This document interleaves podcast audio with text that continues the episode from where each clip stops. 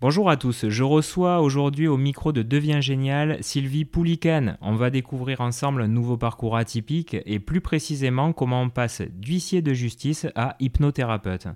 Je vous propose de basculer tout de suite dans cette trajectoire incroyable. Salut Sylvie. Salut Jérémy. Alors déjà super heureux de t'avoir euh, au micro de Devient Génial.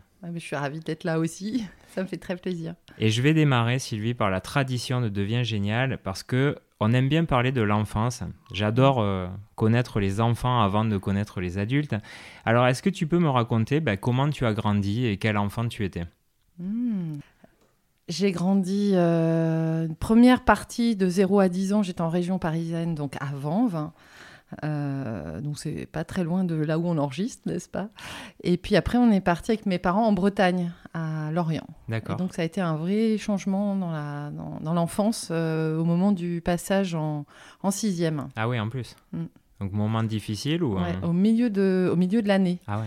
Bah, au début, évidemment, c'était très compliqué, et puis après, euh, en fait, j'ai trouvé ça génial d'habiter en Bretagne. Et t'appréhendais au début avant de, de quitter la région parisienne Je, crois que j'appréhendais surtout, c'était d'arriver.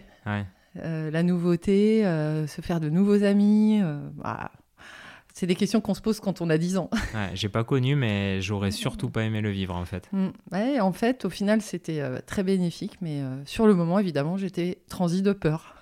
Et alors, toi, c'était quoi ta personnalité? T'étais quelle petite fille?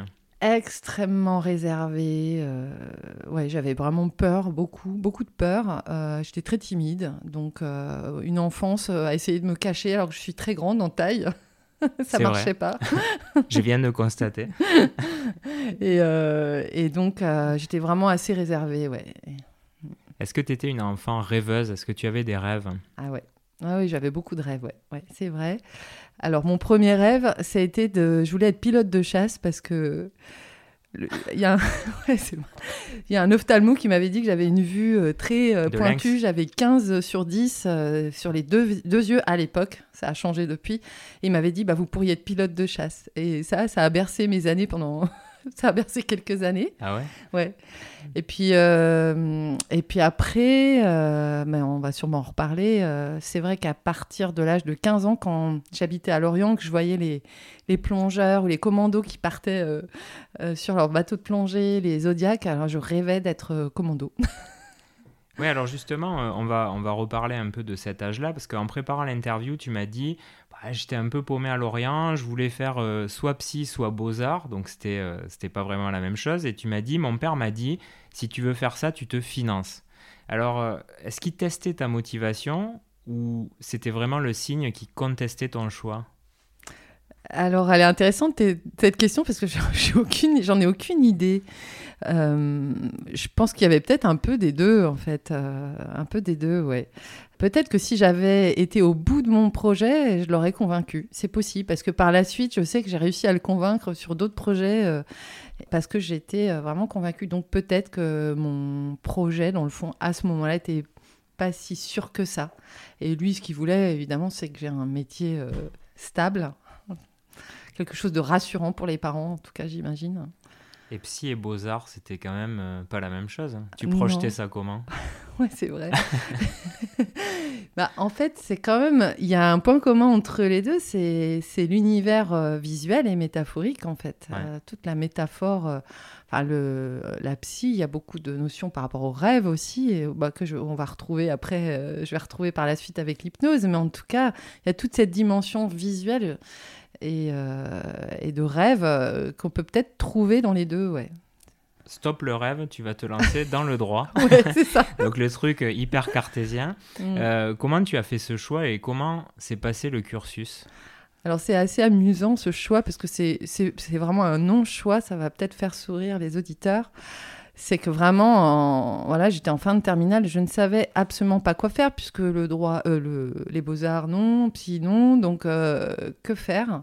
J'étais un peu perdue. Euh, j'avais pas de préférence particulière et mon voisin, donc mon voisin d'en face, s'était inscrit à la fac de droit l'année qui précédait et mes parents m'ont dit mais pourquoi tu ferais pas comme lui?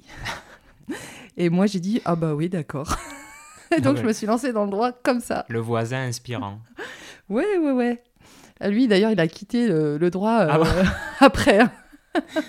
Mais du coup, euh, parce que tu, il, il en parlait ou c'était juste. Ah non, euh, c'est mes le- parents qui avaient projeté ça, en fait. Ouais. C'était le ça- cadre social, Ah bah euh. oui, ça correspondait à- aux critères euh, familiaux, euh, le droit, la médecine, c'était bien. Donc, euh, donc là, c'était le droit, ça, ça passait. Puis moi, j'aimais quand même euh, l'idée que c'était pas complètement littéraire et pas complètement bah, et pas très scientifique, mais euh, mais ça ouvrait énormément de portes aussi quand Mhm. même. Donc il y avait quand même cette idée que ça pourrait mener à pas mal de, de possibilités derrière. Alors, à la sortie de tes études, tu vas dans l'ancêtre de Pôle emploi qui s'appelait l'ANPE Ouais, c'est ça. et tu décides euh, de répondre à une annonce chez un huissier de justice, à Lamballe précisément. Ouais. Tu acceptes et tu te lances dans ta première expérience. Donc, Ouais. c'était quoi ce job exactement? C'était un peu fou. C'est vrai qu'à l'époque, bah, j'avais quoi, euh, 20, euh, 21 ans ou 22 ans. euh, se lancer euh, dans une étude huissier dans un village de 10 000 habitants, enfin, ou une ville, je veux avec ces personnes, en Bretagne Nord, où je connaissais absolument personne, c'était un peu fou, quoi. Surtout pour travailler chez un huissier de justice qui est a priori un métier qui fait pas rêver non plus. Mais c'est surtout que, euh, à part les enfants d'huissiers de justice, j'ai jamais entendu quelqu'un me dire euh, je veux devenir huissier de justice. Quoi. En, en fait, c'était pas huissier qui me plaisait, c'était la procédure civile, en fait. Ah ouais. Voilà. C'est quoi exactement la procédure civile? Bah, en fait, la procédure civile, c'est la mécanique de la, du droit civil. C'est pour, que, pour pouvoir appliquer le droit, il va falloir pouvoir l'appliquer. bah, et il y a des process, des délais, des, des choses à respecter. Et c'est très structuré, en fait. Et c'est assez amusant. Euh, ça n'a pas l'air comme ça. Mais euh, il y a une, toute une mécanique euh, qui est très, c'est très technique, c'est très pointu, et on peut vraiment jouer avec ça. Ça devient comme un jeu, euh, un jeu de piste, euh, d'essayer de gagner un, voilà, de recouvrer ou alors de, de gagner, euh, euh, oui, un, un procès, voilà, contre un, un débiteur. Enfin, ça En peut fait, c'est trouver la faille au C'est final. trouver la faille, ouais, Ouais. exactement. Donc c'est un peu, t'es un peu exploratrice de, du truc qui va... de- Enfin, tu Ouais. cherches la petite bête en fait. hein. Exactement, oui, c'est ça. il, y a, il y a de la curiosité et euh, il y a une mécanique qui est vraiment assez amusante parce que c'est tellement technique comme, euh, comme part du droit qu'il y a peu de gens qui la connaissent et le fait d'être un expert dans le domaine, c'est un atout assez considérable. Et ça, ce genre de poste, t'en as chez tous les huissiers de justice ou c'était euh, Alors quelque chose de c'était non, c'était quand même particulier. J'ai eu vraiment de la chance en fait euh, de suivre cette intuition d'aller à Lamballe parce que c'était la, la première étude informatisée de France. Donc curieusement, euh, ils étaient extrêmement en pointe à l'époque. euh, donc euh, et ils avaient mis en place un système voilà de traitement de dossiers à distance. Maintenant, tous les beaucoup beaucoup d'huissiers le font. Ouais. Mais à l'époque, c'était moins, moins, moins, moins courant. Et, et donc, moi, j'avais presque 1000 dossiers à, à traiter en même temps. Mais c'était 1000 comme dossiers ça, 1000 dossiers. Bah, c'est du recouvrement. Alors, ça allait de la toute petite créance à des choses plus complexes, des saisies euh, immobilières, des trucs. euh. Ouais, donc le recouvrement quand même, pour, euh, parce qu'il y a pas mal de jeunes qui nous écoutent, pour qu'on comprenne bien, c'est quand quelqu'un a une dette, Mm. en gros, tu vas chercher l'argent, Exactement. quelle Et- que soit la manière. Quel que soit. euh, non, non, c'est très encadré par Enfin, la non, loi. parce que hein, tu oui. disais, il y a la saisie. Ah ça oui, alors, être- tu le euh, fais payer dans un premier temps, mais s'il paie pas, tu vas le saisir. Enfin, après, je connais pas les procédures, mais. Bah oui, en fait, l'étude d'huissier, c'est un peu la phase finale. À dire vrai, ce que je vais faire après, après coup, après avoir quitté, mais je sais pas si on peut y aller directement, mais on va en euh, parler après, ouais. ouais, voilà, je t'expliquerai. Mais en tout cas, ça, c'est la dernière étape. C'est quand les personnes n'ont pas pu payer spontanément parce qu'ils n'avaient pas d'argent, ou soit parce qu'ils ne souhaitent pas le faire. C'est une autre raison. Alors, tu, en fait, tu kiffes ce job et tu te décides euh, à te lancer dans le concours d'huissier de Mm, justice, mm. mais tu vas échouer parce que euh, tu m'as dit ton patron à l'époque est un peu en froid avec la chambre des huissiers. Et du coup, tu vas changer de voie, tu deviens juriste d'entreprise, et là, tu vas te spécialiser dans le recouvrement des créances. Mm. Alors, c'était quoi euh, ton métier? Et finalement, est-ce que ça a été une. T'as pas essayé quand même de quitter l'étude pour, euh, pour tenter ton, le concours ailleurs ou, enfin... Non, en fait, bon, c'était pas déjà c'était pas faisable. Et puis en fait, à ce moment-là, j'avais vraiment très envie, moi, c'était de travailler en entreprise. J'en Ouais. rêvais avec euh, des centaines de, de personnes. Je- euh, J'avais pas envie d'être dans une étude qui est souvent limitée à maximum 10, 15 personnes. Et euh, moi, je rêvais de voilà qu'il y ait plein de services, plein de monde. J'avais envie de contact. Et donc c'est plutôt ça qui m'a attiré à, aller dans l'entreprise en fait. Et du coup, le recouvrement de créances en entreprise, est-ce que c'est du coup c'est la phase d'avant l'huissier de justice Alors c'est qu'est-ce qu'il y a de différent? Ben, c'est assez amusant en fait parce que bon, je, je suis peut-être la seule au monde à trouver ça amusant, mais c'est que il y a vraiment pas beaucoup de gens qui aiment, enfin qui arrivent à, recouvrer, à demander de l'argent. C'est vraiment toute une, euh, ouais, c'est une démarche. Mais après quatre ans dans une étude d'huissier, c'est vraiment facile de, demander de l'argent. Donc on se retrouve dans des situations où on appelle les gens, on leur demande de payer leurs factures. En fait, c'est aussi simple que ça. Et, euh, et, en fait, bon, ça c'est vraiment la version très simplifiée. Mais quand on bosse pour une entreprise, euh, il y a plein de process qu'on peut mettre en place pour euh, bah, créer, euh, se créer une, une, décision de justice déjà, pour, pour derrière pouvoir l'exécuter. Enfin bon, voilà, c'est du langage technique. Et, euh, et, à côté de ça, il y a, y, a plein de, y a plein de choses autour on crée du lien et puis faut on a des objectifs qui sont très faciles à chiffrer. C'est combien je vais recouvrer. Hmm. et c'est très satisfaisant de se dire ah bah voilà j'ai diminué ma balance âgée euh, voilà, euh, de temps. Et donc tout de suite on voit le fruit de son travail. Surtout que c'est le cash des entreprises qui est le nerf de la guerre. Donc euh, les gens t'adorent si ah tu... bah, enfin pas ceux que tu non.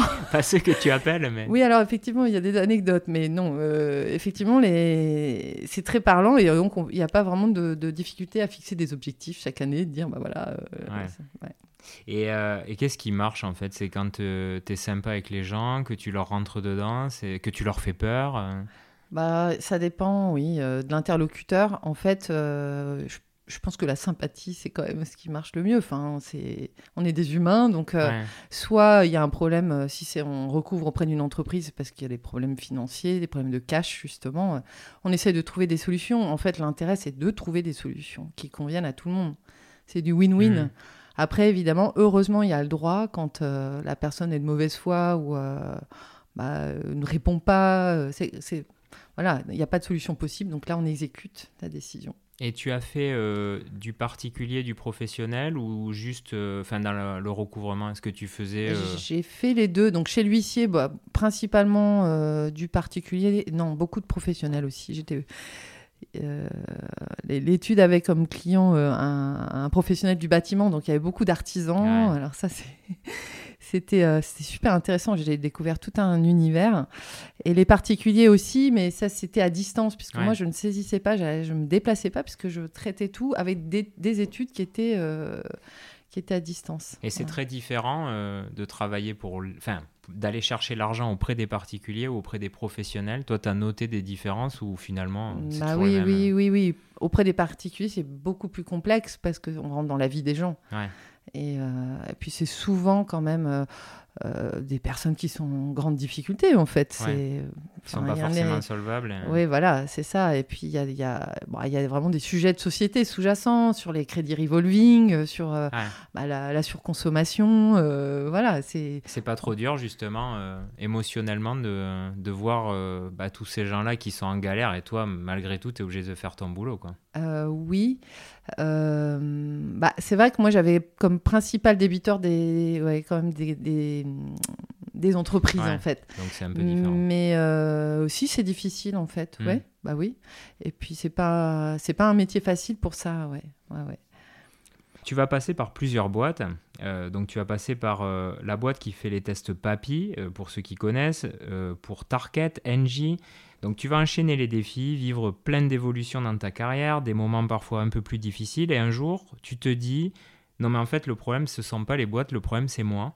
Et là, tu as un déclic. Est-ce que tu peux nous raconter euh, ce pivot de ta vie? Alors là, on vient de faire 20 ans en une phrase. Ouais, t'as vu? J'adore. La coïncision.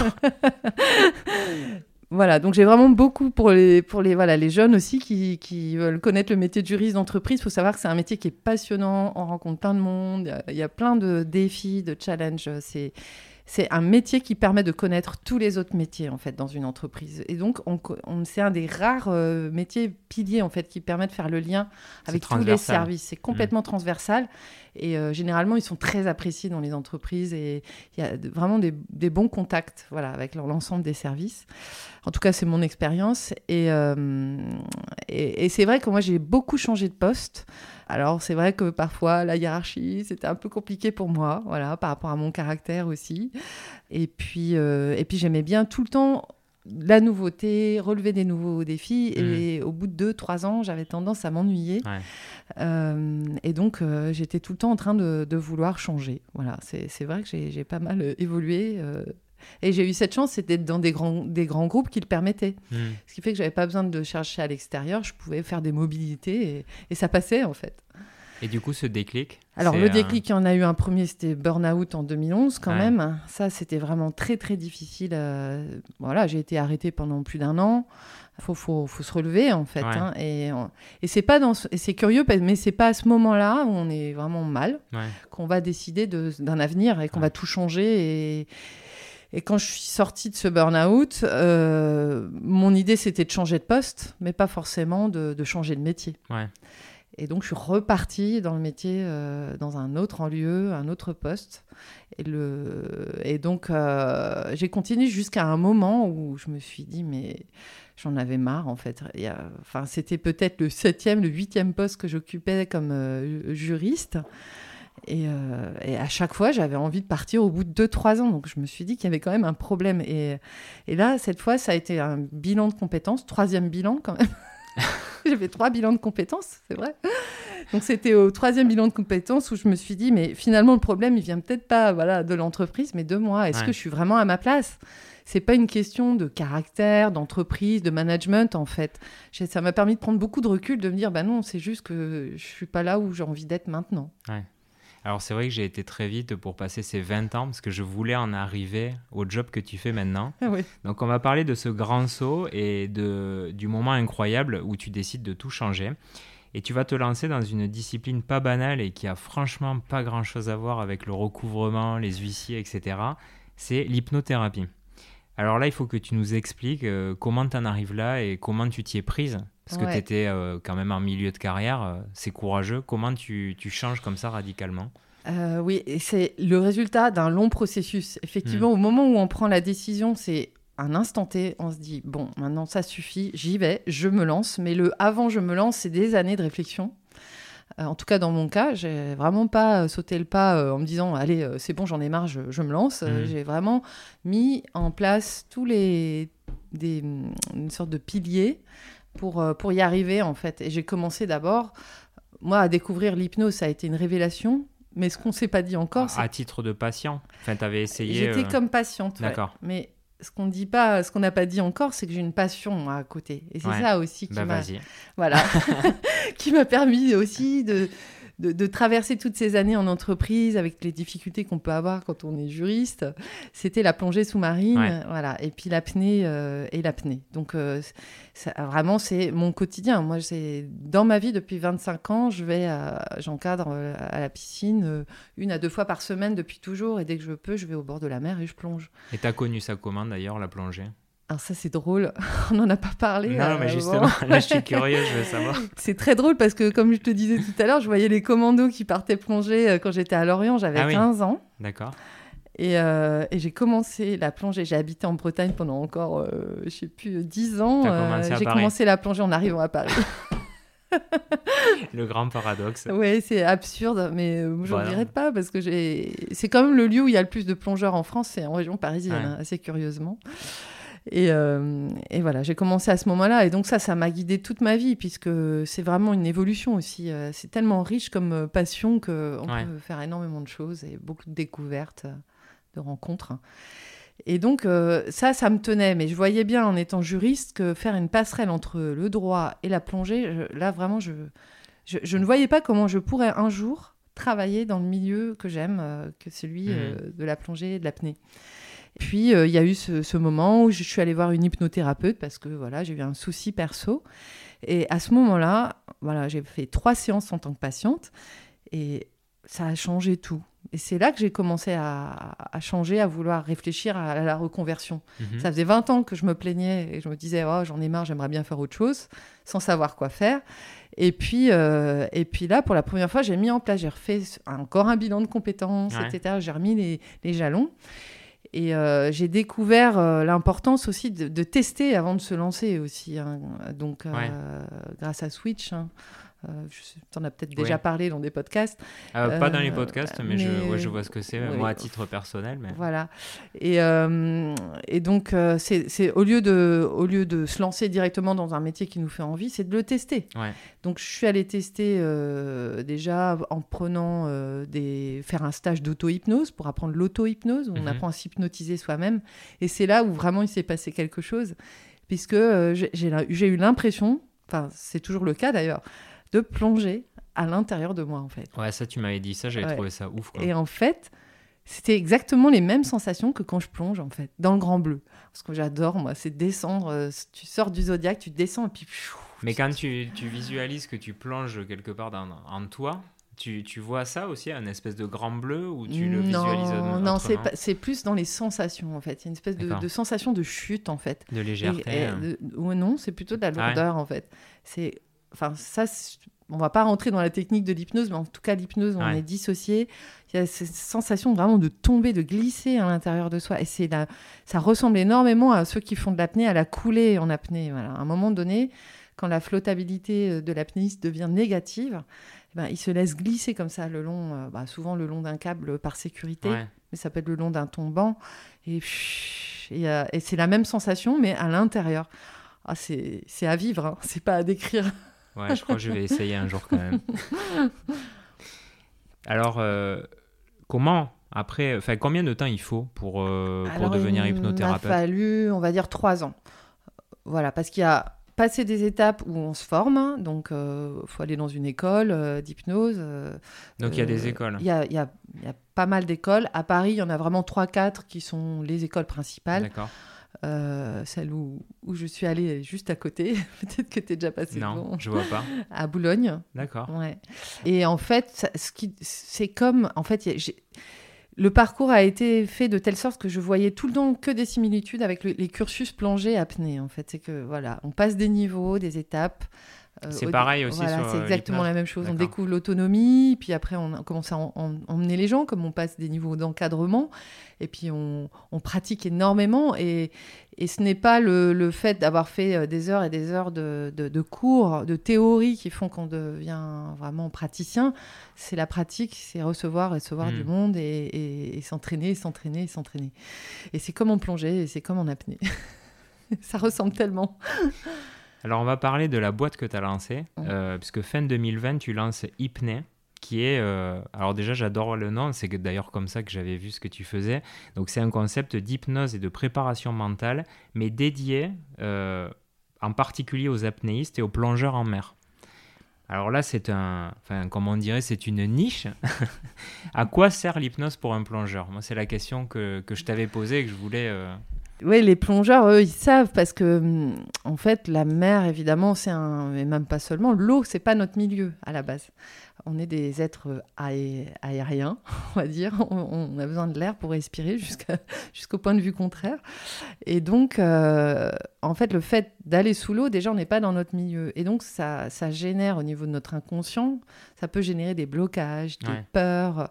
Et en fait, ça nous confronte énormément. Ça nous confronte à qui on est, ça nous confronte à ce qui se passe en nous. Alors, il y a peut-être pas mal de plongeurs qui le vivent encore comme un loisir, parce qu'il y a vraiment ce côté, je vais plonger qu'en mer chaude, je vois des poissons de toutes les couleurs, mais je ne peux pas imaginer un seul plongeur régulier qui n'ait pas vécu des, situations un peu compliquées, un peu difficiles, parce que bah, la mer, elle est ce qu'elle est. Hein. Donc forcément, euh, il y a des fois où ça se passe moins bien que d'autres. Et euh, il y a deux, choses, soit pour la plongée bouteille, où euh, bah, c'est plutôt lié à, voilà, des peurs, à des, caps à passer quand on veut passer des niveaux. C'est pas toujours facile. Donc mmh. c'est comme un examen. En fait, on peut avoir la peur de l'examen. Et donc on va retrouver des, choses qu'on va retrouver dans d'autres disciplines, en fait. Hein. mais là, qui sont liées à la plongée. Et puis en apnée, Vraiment, euh, l'apnée, c'est une discipline de, l'exigence, de l'excellence, de l'engagement. Et donc là, euh, on se heurte, même si euh, on fait, on n'est pas un apnéiste très, régulier ou qu'on vit pas en bord de mer, on se heurte très vite à des limites intérieures. Et souvent, on a envie d'aller plus loin. On a envie de voir jusqu'où on peut aller. Mais moi, tu vois, le truc, enfin, c'est peut-être parce que j'y connais rien, mais je me disais, j'avais l'impression que l'hypnose, t'étais quand même pas en conscience, enfin, que t'étais euh, pas vraiment conscient de ce que tu mm, faisais. Mm, mm. Et quand tu me disais, je fais de l'hypnose pour euh, les apnéistes, je me dis, mais le mec, il plonge, il est pas conscient, ou c'est un travail qu'il fait avant, et une fois qu'il reprend la conscience, il a libéré quelque chose ou... Ouais, c'est une excellente question. En fait, euh, les séances, on les fait avant et on les fait avant, c'est de la préparation. Pour, pour, le coup, on, parle, on utilise, peut utiliser le mot de préparation mentale avec l'hypnose. Mmh. Euh, effectivement, on se prépare avant. On peut très bien faire une séance bah voilà, au cabinet ou euh, en auto-hypnose. On, fait ça chez soi sur son canapé, euh, mais quelques jours avant la mise à l'eau. Et après, il y a d'autres techniques qui permettent d'apprendre à se mettre en état d'hypnose, mais plutôt dans une situation où on est en état de conscience augmenté pour vivre euh, son apnée ou sa plongée de façon plutôt euh, euh, augmentée, en fait, augmenter toutes les belles sensations et être pleinement conscient de ce qu'on vit et de l'instant présent.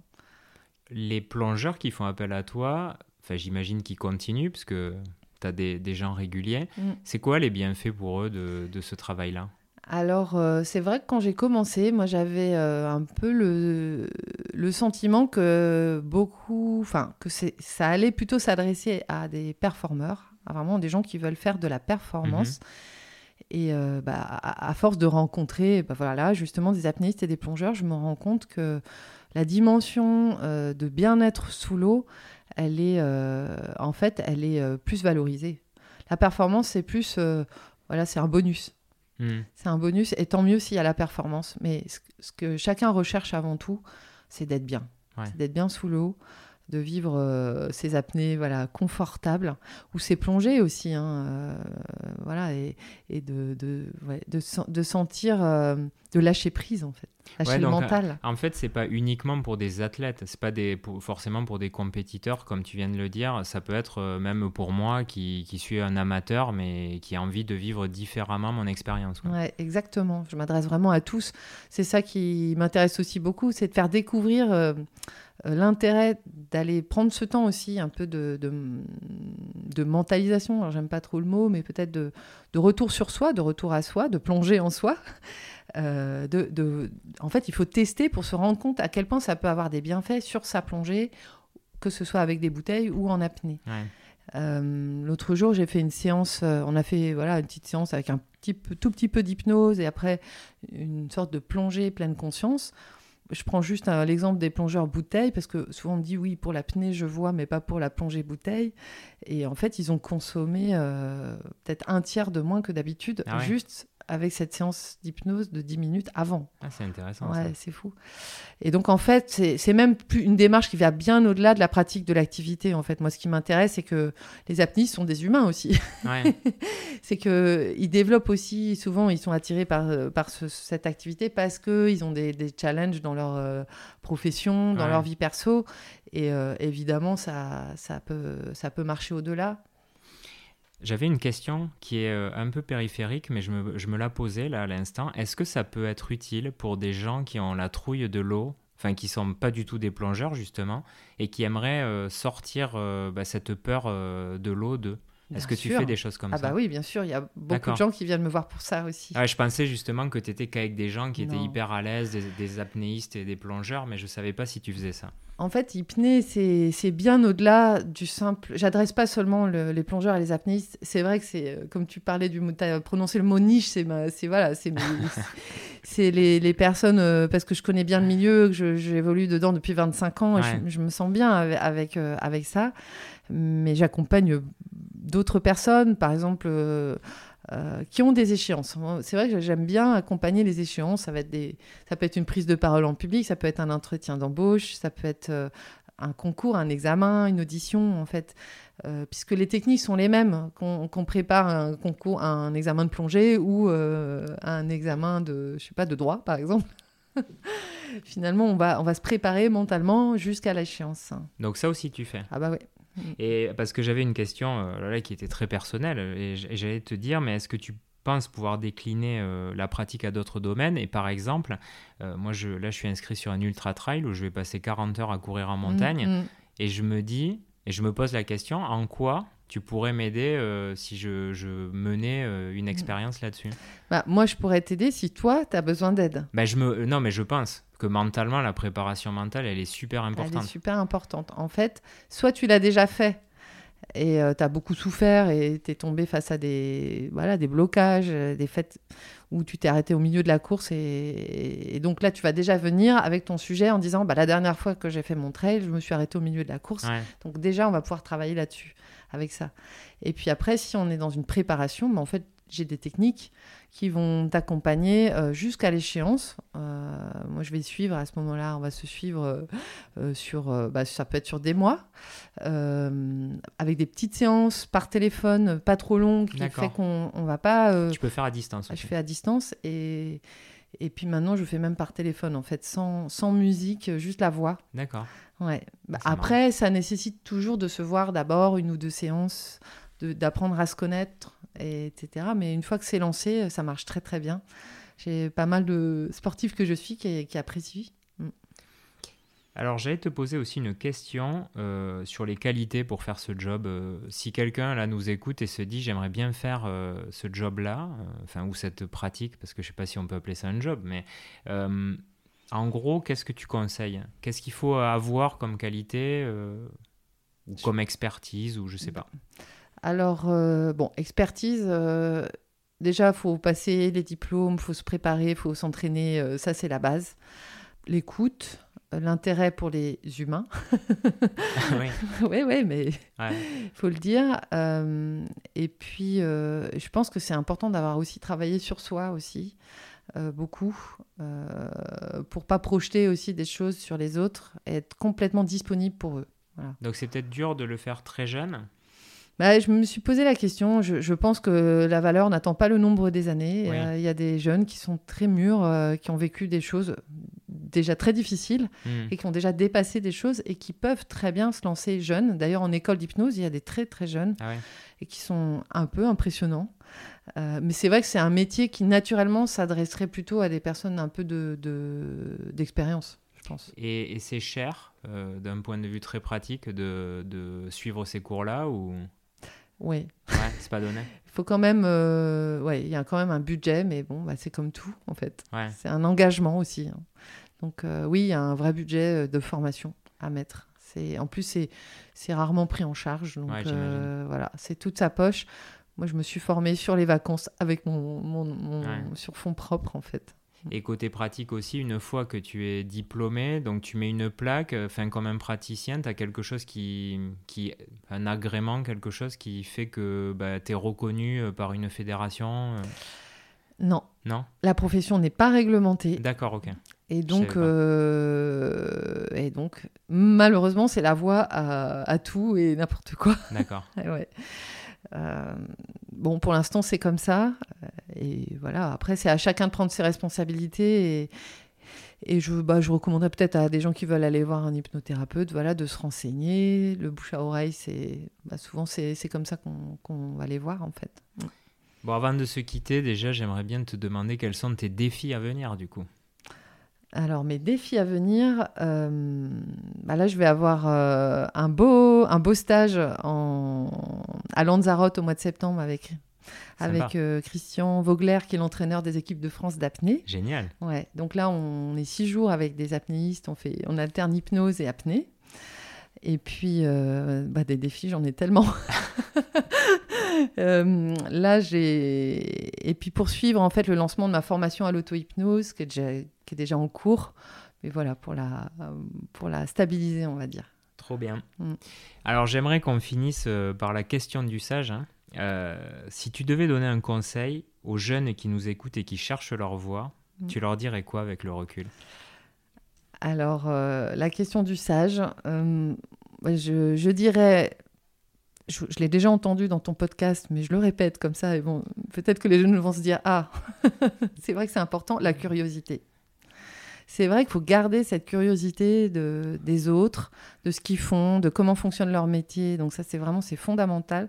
Et ça, je, vraiment, quand on est juriste, on a besoin d'être curieux et de comprendre comment ça s'est passé, de tout, tout décortiquer pour pouvoir euh, mettre dans, la, dans, dans, le droit ce qui s'est passé concrètement, en fait. Donc il y a la curiosité, il y a l'écoute, savoir écouter donc les autres et puis soi. Et j'avais vraiment envie de le dire et surtout écouter aussi sa petite voix, ses petites ses intuitions. Il euh, n'y a pas de chemin tout tracé, la preuve. et puis j'imagine que tu en rencontres beaucoup des gens avec des gens qui n'ont pas de voie tout tracée, mais c'est vrai, moi je me souviens quand j'étais jeune, je croyais qu'une fois qu'on partait dans une direction, c'était fichu. Mais c'est un peu ce qu'on nous faisait croire quand même. Et oui. On nous disait que le choix qu'on faisait à 18 ans, il était pratiquement... Euh, enfin, c'était, c'était une fatalité. Et, ça, ça me fait peur. Ouais. Alors, en fait, les, jeunes, euh, lancez-vous, puisque au pire, bah, vous pourrez toujours faire autre chose après. C'est jamais fermé. Bah, c'est vrai que l'ensemble des gens que je reçois, il y a très peu de gens qui ont eu euh, une carrière linéaire. Et je mm. trouve que ça, c'est un des messages d'ailleurs que j'aime bien faire passer dans Devient Génial, c'est euh, ne vous inquiétez pas, même si vous faites un choix aujourd'hui, de toute façon, vous allez changer de job plusieurs fois dans votre vie, peut-être de secteur, peut-être de discipline complète, enfin tu vois, comme ce que tu as fait toi. Donc je pense que c'est ça aussi, je pense qu'il faut dédramatiser cette étape-là euh, quand mm. tu es jeune et qu'on te demande de faire un choix qui paraît euh, définitif. Quoi. Mm. absolument. Ben, en tout cas, euh, un grand merci, Sylvie. Bah, merci à toi. C'était passionnant et du coup, ça me donne vraiment envie d'essayer. je crois qu'on va en parler quand même. ça marche.